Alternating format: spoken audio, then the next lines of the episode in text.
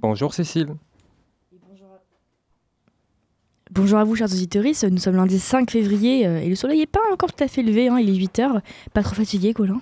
Ah non, pas trop. Même s'il fait encore un peu nuit cette semaine, euh, j'ai hâte de passer toute cette semaine avec vous. Bienvenue dans Espace Matin, votre rendez-vous matinal avec l'actualité sur Radio Pulsar.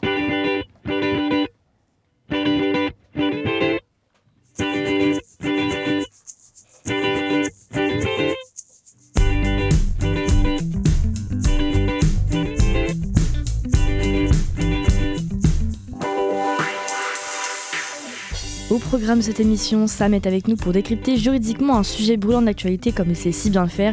Et aujourd'hui, il nous explique d'où vient la couleur des agriculteurs. De la terre à la mer, il n'y a qu'un pas. Et moi, je vais parler du Symphony of the Seas, le plus gros paquebot du monde. Andrea, quant à elle, abordera la question de l'école inclusive pour tous.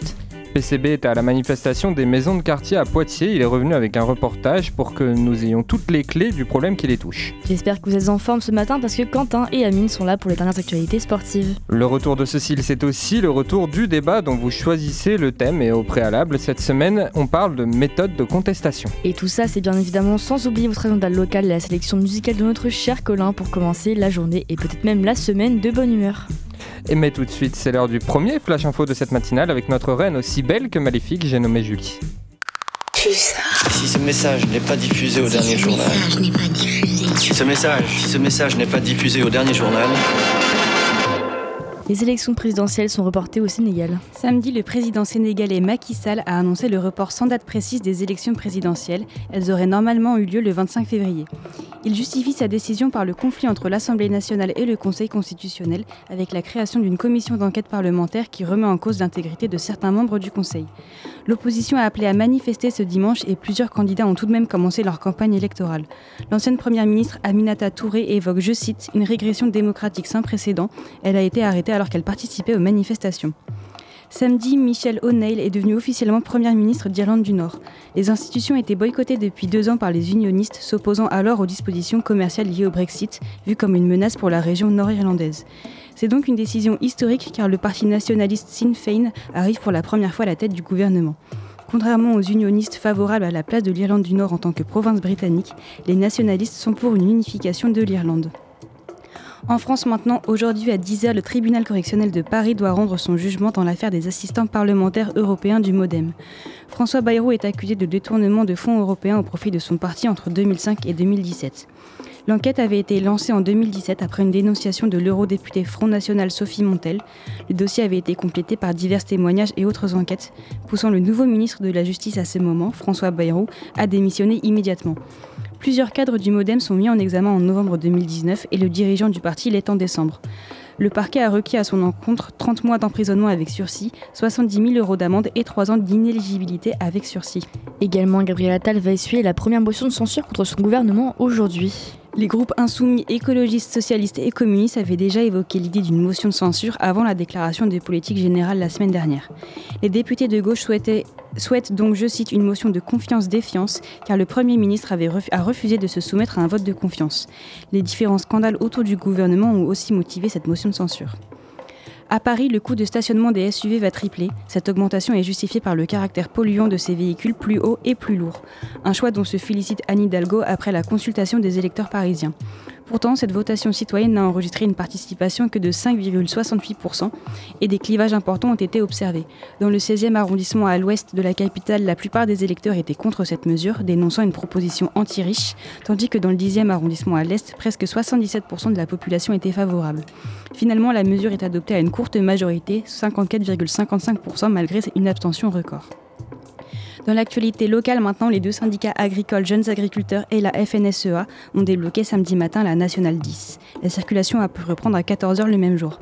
De son côté, la coordination rurale a levé le barrage de l'autoroute A10 dans la soirée. L'occupation de ces deux routes a donc duré une dizaine de jours. Enfin, un nouveau candidat se présente pour les sénatoriales partielles de la Vienne. Xavier Monet, maire de Tollet, a en effet annoncé ce vendredi sa candidature aux élections sénatoriales du 17 mars. Il a été choisi par le Bureau national du Rassemblement national et ces élections sont un enjeu majeur pour le parti qui a gagné trois sièges au Sénat en 2020. Dans le département de la Vienne, deux candidats étaient arrivés au second tour. Il veut notamment défendre l'hyper-ruralité en choisissant une suppléante, Stéphane Dich, saisonnière agricole depuis trois ans et sympathisante de la première heure du Rassemblement national. Il ne me reste plus qu'à vous remercier de votre attention. Pulsar. Pulsar. Merci Julie, on te retrouve à 8h30 pour le prochain rendez-vous avec l'actualité quotidienne. Pendant plusieurs jours consécutifs, les agriculteurs ont exprimé leur mécontentement au pied du Parlement et de la Commission européenne à Bruxelles. Mais quelles sont les lois qui les mettent en rogne? Que se passe-t-il à la gouvernance européenne? Préparez-vous, Sam nous dit tout. Alors je vais faire de mon mieux, merci Colin, merci Cécile. Bonjour à tous et à toutes et ce matin, préparez-vous un bon café, asseyez-vous sur votre séance sur une surface confortable et attachez vos ceintures car on va parler de normes juridiques et d'Union européenne. Alors vous n'êtes pas sans savoir que la France et d'autres pays européens comme les Pays-Bas, l'Allemagne, l'Espagne ou bien encore l'Irlande traversent depuis quelques semaines une crise et une forte grève du monde agricole. Chaque pays a son déclencheur qui a mis le feu aux poudres, mais un dénominateur commun à cette crise sont les normes européennes, comme la PAC, politique agricole commune, ou bien encore le règlement européen numéro 2018-848 sur la production biologique et son étiquetage. Alors on entend au travers des différents médias, différents représentants politiques évoquer différents termes comme l'Europe, l'Union européenne, de normes, de règlements, et bien d'autres encore.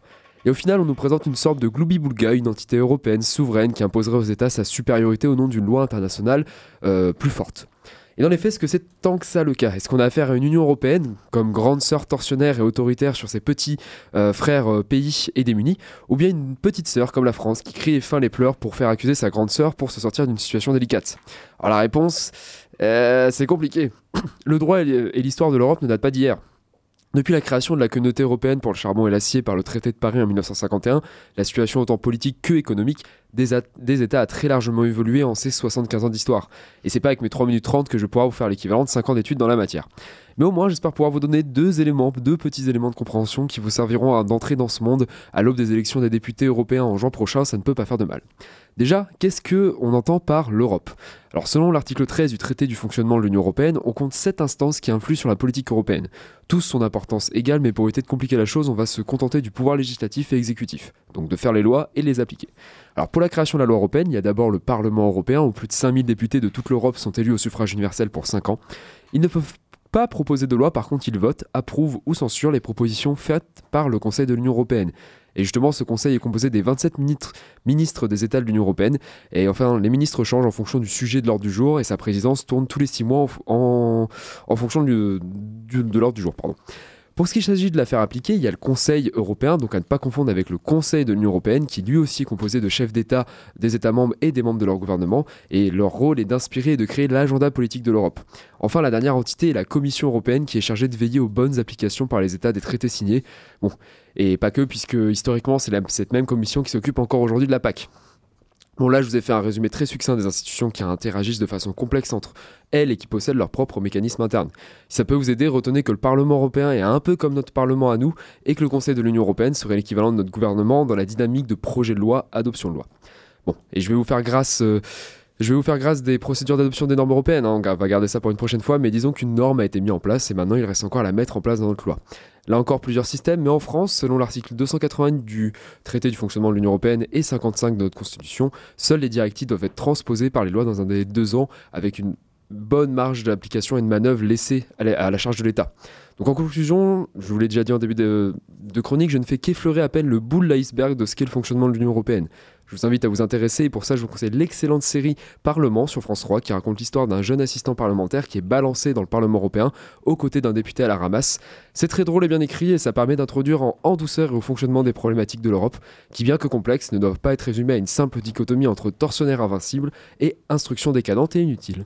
Merci Sam pour ces explications. Euh, Colin, en plus de l'animation ce matin, tu as voulu nous parler des mesures et environnement, deux mots qui ont un peu des relents de greenwashing.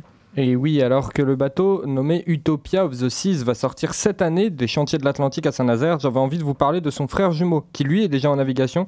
On l'appelle le Symphony of the Seas.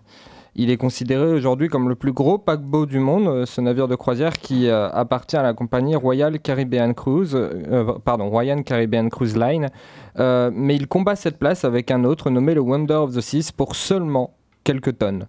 En termes de chiffres, on est pas mal. Une longueur de 361 mètres. Et j'ai plusieurs questions sur les chiffres en plateau. À votre avis, quel peut être le tonnage maximum de ce bateau Sachant que c'est le plus gros du monde, à votre avis, combien de tonnes fait-il au maximum? 10 000 milliards. Non, quand même pas. J'en ai aucune idée. Un, bon million, je dirais, euh, facile quand même. Non, on n'y est pas. J'ai pas la notion des, grandes, des, quantités comme ça. Ouais, genre une tonne, c'est combien de kilos déjà? 1000 kilos. 1000 kilos, ok, pour être sûr. Euh... 10 tonnes Non. Non. 100 C'est pas tonnes assez. c'est Non. ça. 50 tonnes plus, 700 tonnes. C'est plus, c'est bien plus. En 500 fait, on est à plus. 60 000 tonnes. Oh là. Waouh On est sur un bateau qui fait 60 000 tonnes et il faut les déplacer ces 60 000 tonnes et du coup, euh, on, euh, s'il est chargé à fond avec tous les passagers, on atteint les 228 000 tonnes. Mais c'est légal, ça? Et c'est complètement légal, c'est une capacité euh, euh, qui peut, euh, pardon, c'est une capacité qui peut accueillir euh, 2394 membres de passagers. C'est obligatoire. Membres d'équipage, pardon, c'est obligatoire. Il doit y avoir forcément 2394 passagers sur 16 ponts un total pour accueillir 6680 passagers. Et en termes d'activité, on peut avoir. Alors, c'est là où j'ai ma deuxième question. À votre avis, qu'est-ce qu'on peut faire sur ce bateau? Piscine. Hum. Piscine, oui. C'est un, c'est un- un paquebot de croisière, du coup. C'est un Oui. paquebot de cro- croisière. De croisière, pardon. Bah, Piscine, oui, parce qu'il y a 11 piscines et 10 bains remous. 11 piscines. Oh là Alors là que t'es entouré d'eau, tu sais. euh, Vraiment, c'est- euh, J'imagine voir des spectacles, genre il y a des salles de spectacle. un Ouais, il y a un deux théâtres, ça. dont un théâtre extérieur et aquatique. Un casino, un casino aussi, Un je casino, dirais. un cinéma. Il y a un ouais. casino, Ouais, évidemment. Il y a forcément des toboggans, du coup. Oui, il y a un des centre toboggans. commercial. On a, en, en termes de toboggans, on est sur euh, à peu près euh, 10 ou 12 toboggans, dont euh, la moitié d'aquatique. Ok. Voilà. Ouais. Voilà, il y a beaucoup de choses en fait. Euh, pour vous résumer, allez, on y va, on arrête de respirer. On peut faire, en termes d'activité, il y a une tyrolienne de 24 mètres, deux murs d'escalade, deux simulateurs de surf, 11 piscines, 10 bains à remous, dont deux qui sont suspendus au-dessus de l'eau, trois toboggans Mais aquatiques, des toboggans non aquatiques, euh, un théâtre intérieur, un théâtre extérieur, un spa, un casino, un parc naturel, un mini-golf, un terrain de sport avec un terrain de basket, une patinoire, un carrousel, 20 restaurants, 35 bars, une fosse aquatique pour plonger à 5,4 mètres de profondeur, un laser game et plein d'autres boutiques et des commerces. Un laser game Oui. Non mais. En fait, c'est une ville sur euh, la- Oui, l'océan. c'est Ouais. Oui, une des ville. villes maritimes. Et en fait, ce bateau, bah, il aura coûté plus d'un milliard d'euros. Il est sorti en 2018 des chantiers de Saint-Nazaire et après, euh, bah, il a fait route directe vers les États-Unis et il fait des rotations entre New York, France- Franco- Fran- San Francisco, blablabla. San Francisco et puis bah, du coup euh, direction les Bahamas ou les Seychelles et euh, le minimum qu'on peut payer pour une nuit par personne dans une cabine où on voit pas la mer, où on n'a pas de fenêtre ni rien, c'est 750 euros. C'est le prix le plus bas ça? C'est le plus bas pour une nuit par allez. personne Pour, une... Pour, en fait, pour faut être l'équivalent d'un hein. logement pour la pire hein. cabine et le pire placement. Ouais, la pire cabine en plus. Oui, c'est ça. Et en fait, bah, du coup, si je voulais vous parler de ce bateau, c'est parce qu'actuellement, il fait un grand débat, euh, notamment sur le- l'empreinte écologique, parce qu'on parlait de greenwashing. Ce bateau-là, il a été converti au gaz naturel il n'y a pas longtemps. Mais en fait, ce gaz naturel, c'est le plus, euh, un des gaz qui produit le plus d'effet de serre. Et la question que je me posais, c'était euh, est-ce que la démesure, elle n'aurait pas un impact direct sur tout ce qu'on peut faire? Et est-ce que c'est pas la démesure qui va nous coûter notre perte? Voilà. C'est- beau. Oui, C'est il y a des chances. C'est une très vous bonne présenter et question. d'ouvrir cette Mmh. question. Et si pour réfléchir à toutes ces questions, on écoutait un peu de musique, Colin? Mais oui, on va écouter un peu de musique. euh, comme je l'ai annoncé, euh, comme tu l'as annoncé dans le sommaire, j'ai fait une sélection musicale ce matin et je vous propose de commencer en douceur avec une jeune artiste de 22 ans qui a tout compris à l'impact des réseaux sociaux, notamment avec TikTok. Elle a dévoilé 20 janvier 2023 en live TikTok un premier EP nommé Métastase qui était pendant un temps uniquement disponible sur ce réseau. Et vendredi, elle sortait son nouveau single, le voici, Corps inerte par Anaïs MVA.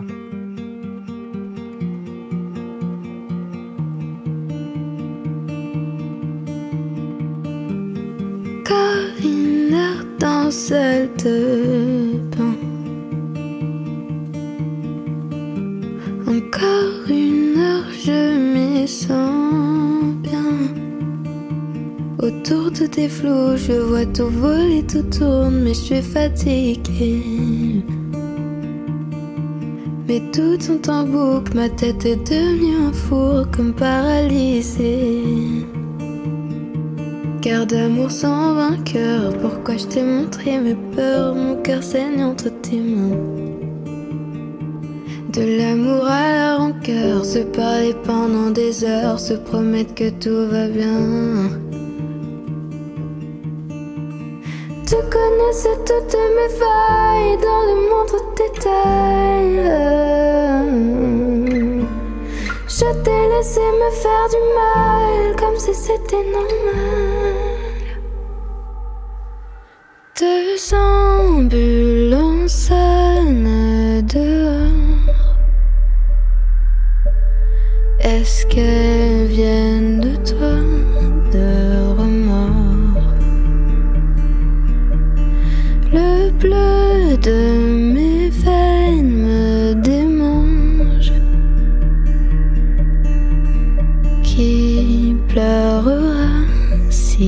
je pars. J'ai négligé tous mes amis. J'ai changé de ville, de pays. J'ai cessé de manger, de rire. Juste pour tes yeux.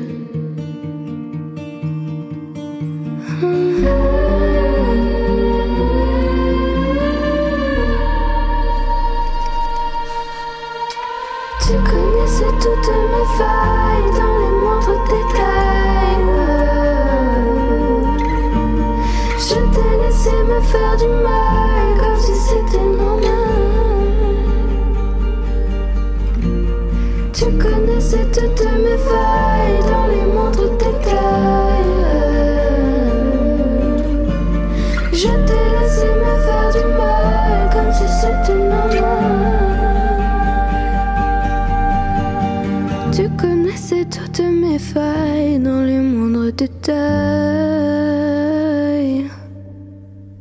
Je t'ai laissé me faire du mal comme si c'était normal.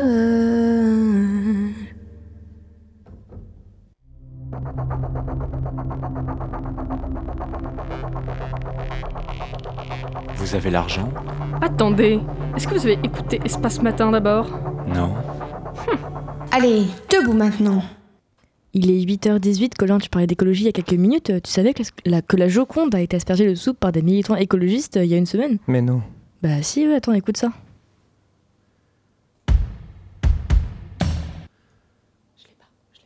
Bon bah non, Ah non, bah, on- on, l'a pas. pas. Bon bah t'écoutes pas, du coup c'est pas grave. Bon pour la petite histoire, hein, c'est qu'il y a, euh, c'est que le 28 janvier, deux militants écologistes, euh, deux militantes écologistes du groupe Riposte Alimentaire ont aspergé la Joconde, le plus célèbre des tableaux de Léonard de Vinci et sans doute euh, la plus grande fierté du Louvre. Alors en- en- entre nous en studio, c'était quoi votre première réaction euh, honnête quand vous avez vu ça? Fran- franchement, sincèrement, Oui sincèrement, la- la- la- le but c'est d'avoir une réaction euh, à chaud ici. eh ben, cla- clairement, ma réaction va s'avère, mais pas grand chose. J'avoue, ça m'a. J'ai vu l'info, j'ai vu que c'était sur Mhm. une vide, j'ai suivi. Alors après, je comprends tout le tout le propos euh, écologiste derrière et. euh, c'est pas le c'est juste vraiment le truc on a vu l'info passer puis je pense être un peu euh, lavé et mis sur le mis sur le côté bah, avec toutes les revendications euh, du monde paysan et euh, des grèves agricoles donc c'est un peu passé un peu à la trappe j'avoue mais euh, c'est une vidéo de, drôle sur Topito qui parodie oh, c'était des critiques d'art qui balançaient des tableaux sur, euh, sur des trucs de soupe ça j'avoue ça m'a bien fait rire Colin, tu voulais dire un M- truc Moi, euh, je me suis demandé quelle était la cause. C'est-à-dire que en- j'ai pas été choqué parce qu'au final, on devient habitué à ce, ce mode d'action et cette action en, en principal. c- ça m'a pas surpris et je me suis juste demandé euh, quelle est la revendication? Euh, C'est-à-dire Quelle, est la revendication, c'est-à-dire Ben, je me suis Ah. demandé, je me suis demandé euh, euh, qui- euh, le fait de, de, de jeter de la soupe sur le tableau. On voit en Angleterre euh, que c'était une revendication purement écologique. C'est-à-dire, on, on- c'était euh, just, just Stop Oil qu'il faisait. Donc, c'était contre euh, les, les, les, euh, les- comment on appelle ça, les euh, l'huile. euh, J'ai perdu le nom. Pétrole Euh, le- voilà, c'est Oui, ça, l'exploitation sur, du pétrole. oui, Donc oui. là, je me suis demandé si c'était la même revendication ou si c'était lié, par exemple, à- aux revendications des agriculteuristes ou des trucs Ah. comme ça. Là, Bah, c'est l'écologie. Bah, et bah, si tu veux, si tu veux savoir qu'est-ce qui est- quelles sont les revendications, je propose d'écouter le son qui vient de- d'arriver tout de suite.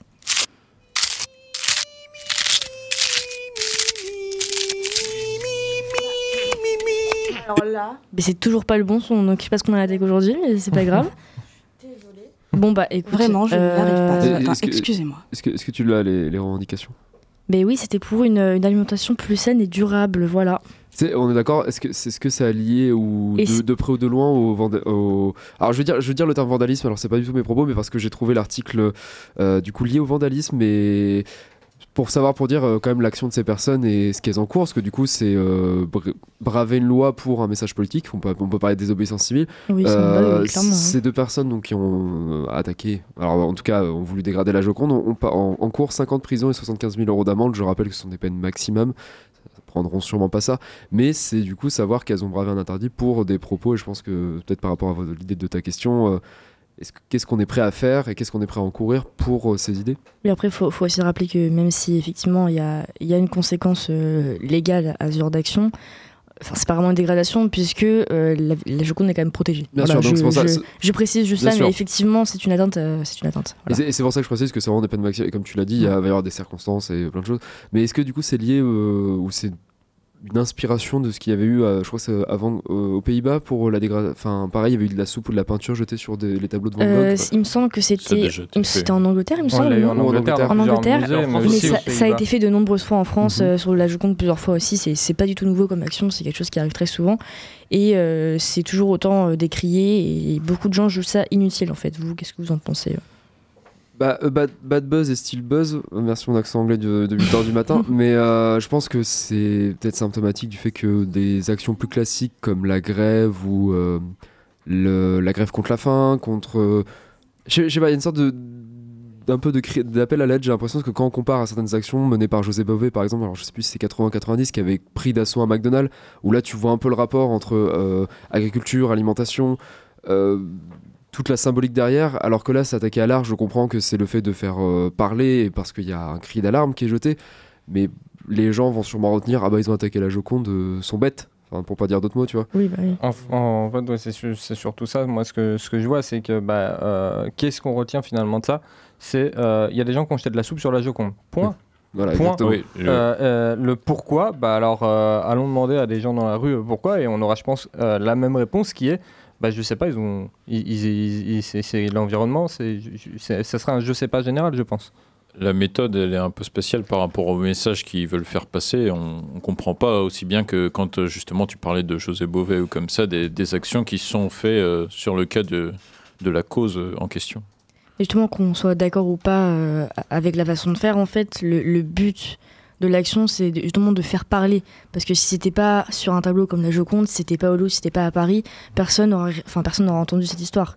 Il y, a aussi ça, c'est donner de la visibilité, je pense. Oui, c'est là seulement la visibilité, mais le souci, c'est qu'on reste quand même sur un truc pareil. Alors, Darma Bavard est sûrement pas le plus adéquat, mais un peu parisiano-centré dans le sens où, euh, truc tout bête, j'ai eu mes parents là euh, ce week-end au téléphone et euh, ils se baladaient, enfin ils allaient chercher ma soeur qui habite, enfin qui fait des études en, Corrèze. Enfin bref, on s'en fout, mais dans l'idée, ils ont dû passer par la nationale parce que les agriculteurs ont carrément enlevé le bitume de l'autoroute. là, là, et du coup, en fait, c'est que même après leur passage, là, tu vas te souvenir et tu vas comprendre pourquoi, surtout qu'il y a eu le battage médiatique derrière pour comprendre les revendications des agriculteurs, à peu près. Là, à part se dire, ah bah là, je compte va bien, il y avait une vitre, et comme disait exactement Colin, il va y avoir l'idée de ah bah je sais pas, ils ont fait ça pour ça. Alors quand tu demandes pourquoi les agriculteurs euh, ont, revendiqué, tu comprends peut-être un peu plus. Tu vois, c'est le côté un peu centré, dire c'est à Paris, on a attaqué euh, le symbolisme, on va juste retenir le symbolisme et pas le message. En tout cas, je, vous renvoie à la chronique de PCB de, mercredi qui, traitait de la différence de traitement des, des luttes. Voilà. Andrea, je, t'ai coupé, tu voulais dire un truc euh, Oui, non, euh, j'allais rejoindre Sam sur ce qu'il disait. C'est vrai que quand on voit des tracteurs sur l'autoroute, c'est quand même assez clair pour tout le monde que c'est les agriculteurs qui manifestent pour leurs droits en tant que travailleurs, en tant que travailleuses. Euh, mais c'est vrai que bah, foutre de la peinture sur la Joconde, moi, j'ai pas bien compris non plus le message derrière, en fait. Je comprends que attaquer un symbole fort, ça peut être important et ça peut faire passer un message. Mais moi, vraiment, le message, je l'ai pas eu. Alors, si je peux vous éclairer un peu, hein, dans un communiqué, le collectif donc, à l'origine de cette action qui s'appelle le Riposte Alimentaire explique que cette action avait pour but d'impulser un changement radical de société sur le plan climatique et social et appelle à rejoindre les agriculteurs dans leur euh, mobilisation. Voilà, donc il y avait aussi un, comment dire, un rapport avec les agriculteurs, c'était un peu une forme de soutien également. Voilà. Mmh. J'arrive pas à voir le rapport en fait. Bah si, parce que justement, en fait, quand ils, quand ils ont jeté la soupe sur, euh, sur le tableau, après, les, les, les deux femmes ont, euh, ont crié euh, qu'on se bat en gros pour une, pour une alimentation euh, saine et durable. Enfin, c'est une, une, vision on dire, écologiste de la cause des, agriculteurs, on va dire, je pense. En mhm. fait, en, fait, il y a aussi dans ce débat-là, enfin, les, les, organisateurs de, de cette, ce que je vais appeler un happening, mais ont été invités en plateau dans plusieurs médias et ont expliqué que les agriculteurs se battent pour une alimentation française c'est du moins local pour que euh, bah, nos agriculteurs puissent continuer à vivre et qu'on fasse moins d'importations. Et justement, euh, euh, l'idée même de, cette revendication-là, c'est de, faire une impulsion vers que ce soit local, mais aussi durable. je pense que ça sera lié un peu à la cause des agriculteurs qui veulent qu'on limite les importations. Bah, eux, ils veulent qu'on limite les importations, pas forcément pour aider à vivre, mais bah, pour éviter de polluer trop avec des trajets en camion, en avion des trucs comme ça. Alors là, je suis carrément sur le site de Riposte Alimentaire, mhm. euh, où leurs indications sont un, peu, un peu m'expliquer, ce qui est normal, parce que c'était un, un, cri, mais ça serait pour l'idée de mettre en place une sorte de sécurité sociale de l'alimentation durable. Euh, ils reprennent tout ce que tu viens de dire sur l'idée euh, de la, bonne alimentation, le fait qu'il y a dans le monde, paysan, le monde agricole, il y a un problème aussi de rémunération des agriculteurs, et là, c'est surtout la mise en place d'une sorte de carte vitale de l'alimentation, 150 euros par mois et par personne pour acheter des produits alimentaires conventionnés, sous-entendu rappel sous label bio, etc. Ce qui est très bien, et ça je trouve ça génial, c'est que comme j'allais dire, par exemple sur le Poitiers, sur le campus, il y a carrément des associations qui permettent de cultiver son potager ou récupérer un panier bio solidaire. Et ça je trouve que c'est des actions qui sont trop peu bien d'avant, et c'est ça qui est dommage, c'est qu'on va, je comprends la, colère, mais ce qu'on va retenir c'est ah ils ont balancé de la, de la soupe sur la Joconde. Mais en même temps, c'est ça qui est besoin de l'avoir. Et je pense que c'est bah tout l'intérêt Après, c'est que tu retiens, c'est ça le truc. Il faut faire l'effort. Il faut faire l'effort, tu vois. Simplement, c'est vrai que j'aurais pas peut-être pas eu entendu parler, j'aurais pas fait l'effort d'aller voir le site et voir ce qu'ils demandent, mais je pense que les, on va dire, euh, les médias traditionnels vont rester sur le côté buzz parce que bah, c'est le, jeu, le jeu de médiatique, on va dire. je, je, pense, je, je pense que euh, y a, c'est une double action. C'est-à-dire qu'on a la, la, première action euh, de faire une action pour se faire voir et après faire le concret derrière. Par exemple, tu vois, tu viens, on, nous, on a abordé ce thème-là de leur action qui sert en happening pour faire voir quelque chose, mais à côté, tu viens de parler de faits concrets, c'est-à-dire les actions qui sont menées, nous par exemple sur Poitiers, sur le campus, euh, entre les paniers bio euh, pour les étudiants, euh, le fait que des étudiants puissent aussi cultiver leur potager avec une association, et moi je rajouterais le fait qu'on ait la possibilité de retirer des fruits et légumes bio ou pas avec un drive fermier. Euh, directement sur le campus. Euh, je pense qu'en fait, c'est les actions visuelles qui amènent aux actions concrètes. Et si on n'avait pas eu cette action visuelle, est-ce qu'on aurait parlé de ça à l'antenne, tu vois? Mm, Je mm, pense mm. que c'est tout, c'est un tout. Alors moi justement j'ai une action visuelle, une idée d'action visuelle qui euh, certainement, en tout cas moi, m'aurait plus parlé, je ne sais pas ce qu'il en est de vous, vous me donnerez votre avis, mais c'est récupérer des fruits et des légumes pourris pleins de pesticides et les balancer sur le ministère de l'Agriculture. Là au moins ça aurait été vachement clair. Alors peut-être pas aller au-delà de ça, mais par exemple, on avait vu certaines actions d'agriculteurs qui mmh. avaient réquisitionné des produits importés et qui les avaient distribués au Resto du Cœur.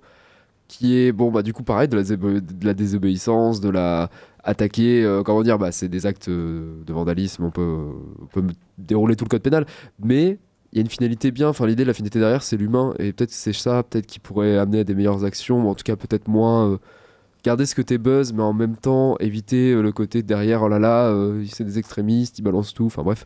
C'est ce côté remettre l'humain et remettre l'idée de d'avoir une action concrète de, de désobéissance civile, mais qui est pour le bien commun. Merci à, toutes et à tous pour, pour ce débat.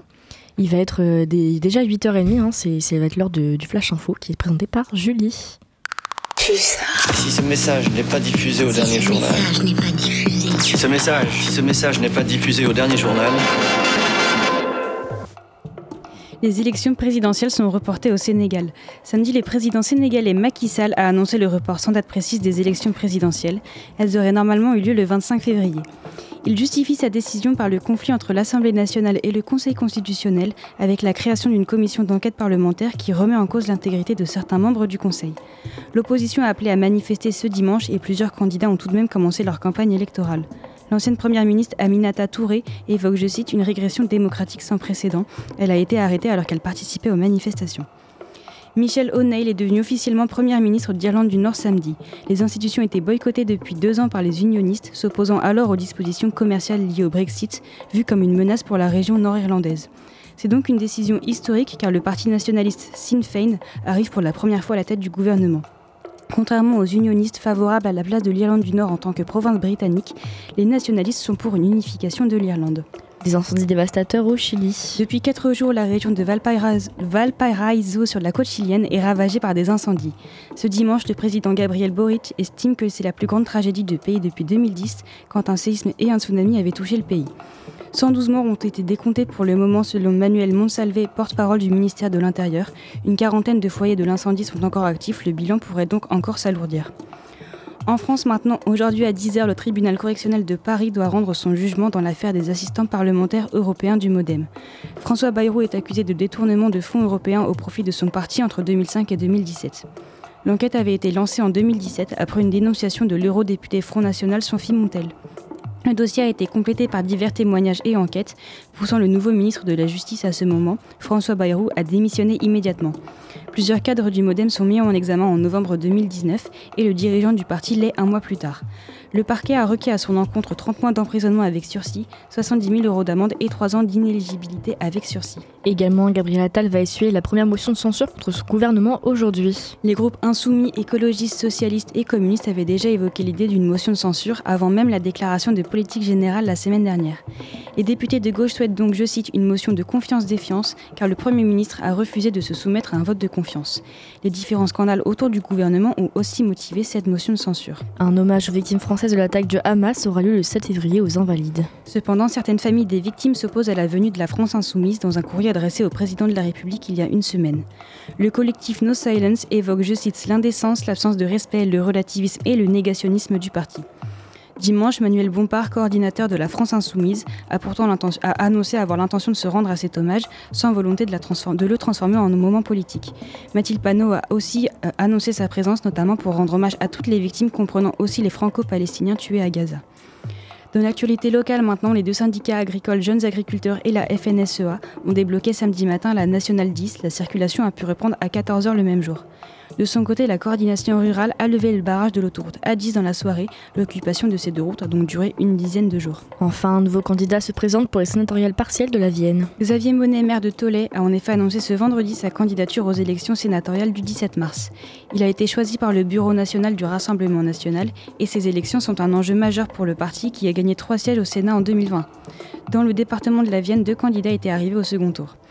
Le candidat veut notamment défendre l'hyper-ruralité en choisissant une suppléante, Stéphanie Dich, saisonnière agricole depuis trois ans et sympathisante de la première heure du Rassemblement national. Il ne me reste plus qu'à vous remercier de votre attention. Pulsar. Pulsar. Merci beaucoup Julie, on te retrouve pour un dernier point actu à 9h pile. Et il n'y a pas que les agriculteuristes qui sont de colère en ce moment, le monde de l'éducation nationale gronde lui aussi. Après les mobilisations massives dans la France entière jeudi dernier, les syndicats appellent à une nouvelle journée de grève demain. Andrea, tu fais le point sur les revendications. Et eh oui, ça y est, c'est la grève. Prévue depuis le mois de décembre pour défendre les droits des travailleuses de l'éducation nationale, tout s'est accéléré avec l'arrivée de Amélie Oudéa Castera au ministère de l'Éducation et de la Jeunesse, des Sports et des JO. Bref, vous avez compris. Bah oui, parce qu'avec une ministre qui envoie ses gosses en école privée catho arriérée et parle mal de l'école publique, forcément, ça énerve les personnels. Le mot d'ordre de jeudi dernier et de la continuité du mouvement, c'est Castera, casse-toi de là.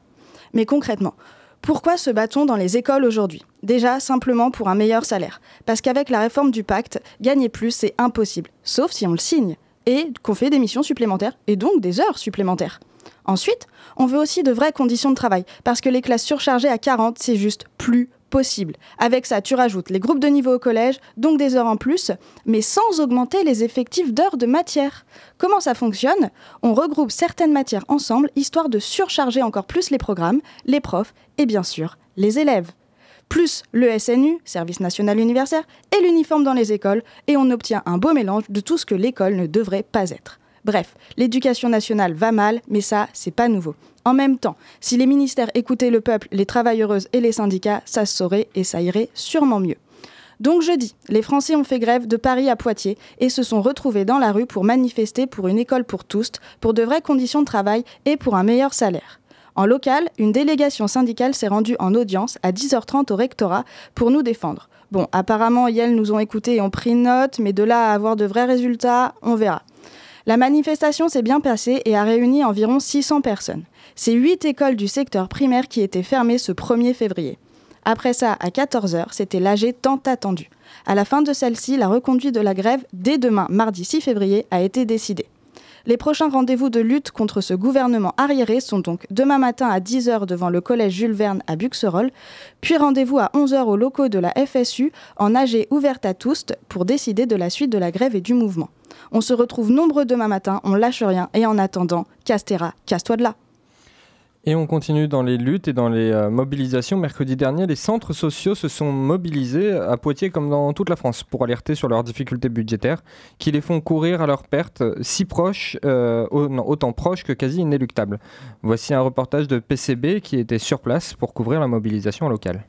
Le mercredi 31 janvier 2024, tous les centres sociaux de la Vienne se retrouvaient à Poitiers pour un rassemblement. Tissus des mondes associatifs et social, les centres sociaux font face à une nouvelle crise.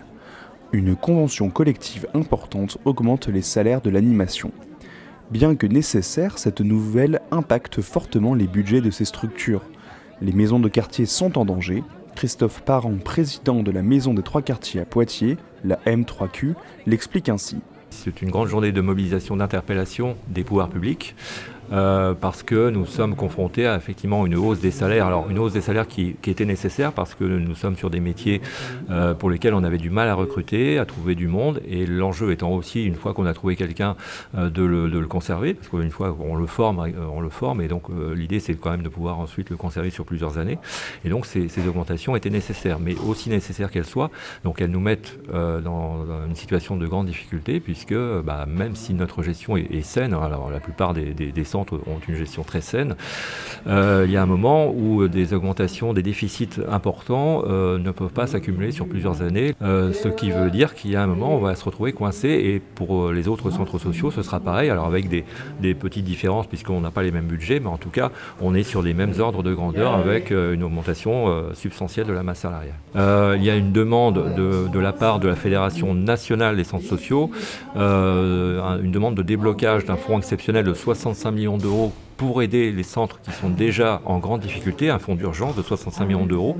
Et ce qu'on demande aussi, c'est à pouvoir être co-partenaire euh, avec, euh, les pouvoirs publics, réfléchir à, une nouvelle, un nouveau mode de fonctionnement et à une nouvelle économie autour des centres sociaux. Aujourd'hui, on a deux financeurs principaux qui sont les collectivités locales, donc la mairie de Poitiers pour ce qui concerne Poitiers, après pour d'autres ça va être la communauté de communes, ainsi que la CAF. Donc ce sont deux principaux financeurs, euh, mais là on voit bien qu'on on arrive sur un système qui peut être, euh, bah, peut-être, est-ce qu'il est à bout de souffle, est-ce qu'il faut réfléchir à d'autres modes de financement, je ne sais pas, à voir. Mais ce qui est certain, c'est que là, on a, là nous sommes bloqués. On a besoin de ce fonds exceptionnel de 65 millions d'euros pour les centres sociaux en France, dont certains sont déjà en très grosse difficulté, dont on, ne sait pas si euh, tous seront là à la fin de l'année 2024.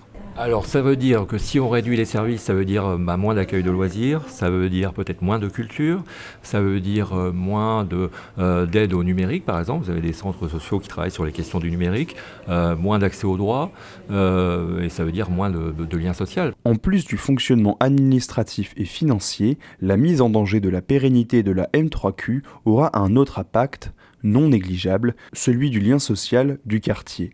Une bénévole souhaitant rester anonyme nous en parle. Mais moi, je m'occupe euh, des activités, enfin de, là. Euh, s'il y a des pancartes à préparer, euh, je fais les crêpes le mercredi après-midi, le lundi détente, je suis ici. Quand il y a besoin, je suis à la cafétéria. Donc, je suis disponible quand il y a quelque chose à faire. Quand, quand on me demande, voilà, je viens. Moi, je suis retraitée. C'est pour ça que je viens souvent ici. J'ai besoin de voir du monde, c'est social. Donc, vraiment, j'aimerais bien que la, un jour ne ferme pas. Parce que vraiment, ça, me ferait vraiment du tort à moi et à d'autres personnes aussi, je pense. Hein. Parce que, ben, disons que je serais trop renfermée chez moi. Je préfère venir ici que d'être euh, chez moi devant la télévision ou autre chose, puis d'être euh, renfermée. Déjà pendant les congés scolaires, on ne vient pas, donc c'est un petit peu dur. Et moi, ça, me fait une, seconde maison, tu comprends. Donc je, suis, je vis seule, je suis toute seule. Et j'ai mes enfants quand même, mais bon, j'ai besoin de voir du monde, de voir euh, d'autres personnes. Ici, je me sens un peu comme chez moi, tu vois. Enfin, c'est un peu une deuxième maison. J'espère que ça va euh, aboutir à quelque chose quand même. vraiment, il ne faut pas que ça ferme. Il faut qu'aucune maison de quartier ne ferme, parce que je pense qu'on en a besoin. On en a tous besoin, de toute façon. En tant que bénévole, en tant que tout, enfin que toutes les personnes sont ici. Et puis même, même ceux qui travaillent ici, c'est pareil. Hein. moi, voilà, moi, j'ai ça a un impact sur moi, d'accord Mais les personnes qui travaillent ici, je pense qu'il y aura un gros impact aussi. Hein. Oui, c'est ça aussi. On a quand même les anniversaires. On a une centenaire là, on une centenaire, donc on fait son anniversaire. Donc on fait des anniversaires une, fois par mois. On fait des anniversaires qui sont ici, des personnes qui viennent, et puis donc euh, voilà. Le rassemblement a mobilisé plus de 200 personnes. Des citoyennes et citoyens étaient présentés présents en soutien, comme des élus. Si les financeurs n'apportent pas une solution rapidement, la pérennité du lien social et associatif est clairement engagée. Les centres sociaux, également touchés par l'inflation, ne comptent pas arrêter la mobilisation. Et vous êtes toujours à l'écoute d'Espace Matin, il est 8h41. Merci à Pierre euh, d'avoir été présent sur place et de nous avoir apporté un, reportage sur euh, la situation des centres sociaux. Euh, comme chaque lundi, Cécile vous l'a dit, j'ai une mission incroyable, c'est de vous faire découvrir un peu de musique. Et euh, bah, aujourd'hui, euh, je vous ai préparé euh, des sorties. C'était tout fraîchement sorti. Ce titre euh, qu'on entend en fond, il est nommé L'autre bout du monde. C'est les lauréats du prix Nougaro en 2023. De Fleur, c'est un duo toulousien, toulousain qui mélange pop, jazz et musique électronique. De Fleur nous berce par des notes d'un requiem électronique pour répondre à la question Qu'y a-t-il à l'autre bout du monde? C'est un voyage comme une complainte, une voix qui s'élève mi-humaine, mi-machine, qui nous plonge dans une transe libératrice avec des synthés frénétiques qui nous laisse croire qu'il est encore possible d'espérer.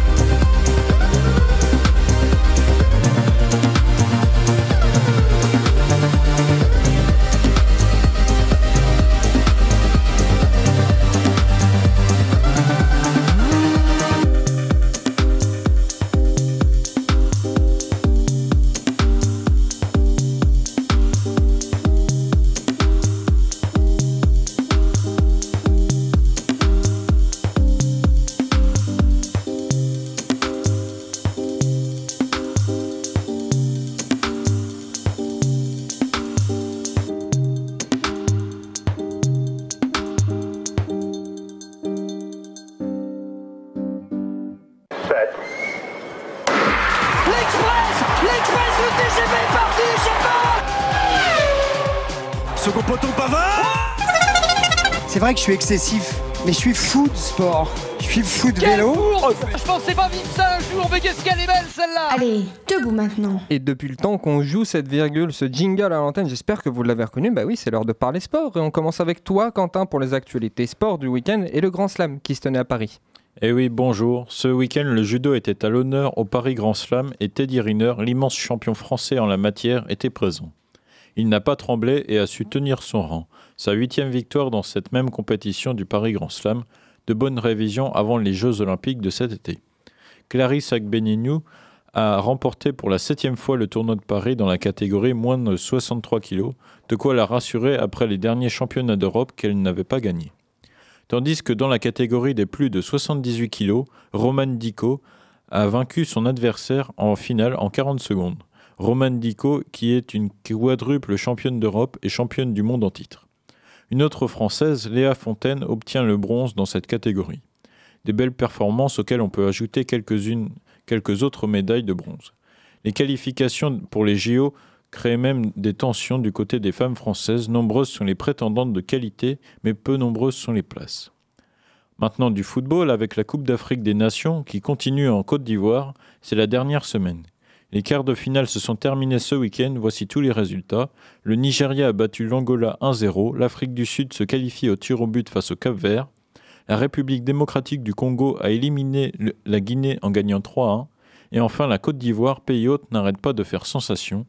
Après avoir écarté le, Sénégal, il s'agissait samedi du Mali. Les éléphants ont su revenir au score à, la toute fin du, temps réglementaire avant de satisfaire le bonheur de tout un peuple sur une frappe déviée de l'ancien Lançois Seko Fofana lors des prolongations. La Côte d'Ivoire va continuer son bon parcours mercredi face à la République démocratique du Congo, tandis que trois heures plus tôt se jouera la fi- demi-finale entre le Nigeria et l'Afrique du Sud. Pour le continent asiatique, on vous en parle peu, mais la Coupe d'Asie des Nations se poursuit au Qatar. La compétition en est rendue au même niveau.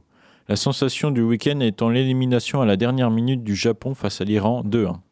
L'Iran rejoint le Qatar en demi et demain, la Jordanie affrontera la Corée du Sud. Un petit mot de Ligue 1. Paris a gagné. Nice et Brest qui complétaient le podium ont fait match nul. Rennes, Lens et, Lille ont, repris les, ont pris les trois points. Et enfin, dans le choc des Olympiques, Lyon a vaincu Marseille 1-0 grâce à leur buteur Alexandre Lacazette. D'ailleurs, vendredi soir à Marseille, au stade Vélodrome, il y avait du rugby, tro- le tournoi des Six Nations. Une entrée en matière très compliquée pour les Français qui se sont inclinés 38-17 face à l'Irlande. Pour ce premier rassemblement depuis la Coupe du Monde fin d'année dernière, les deux nations souhaitaient se relever seulement, les Bleus n'ont pas réussi. Le carton rouge de Paul Willemse n'a rien arrangé à tout cela, l'équipe de France qui fait face à plusieurs absences. Ils espèrent remédier à cette défaillance dès samedi prochain face à l'Écosse qui s'est elle imposée d'un point face au Pays de Galles.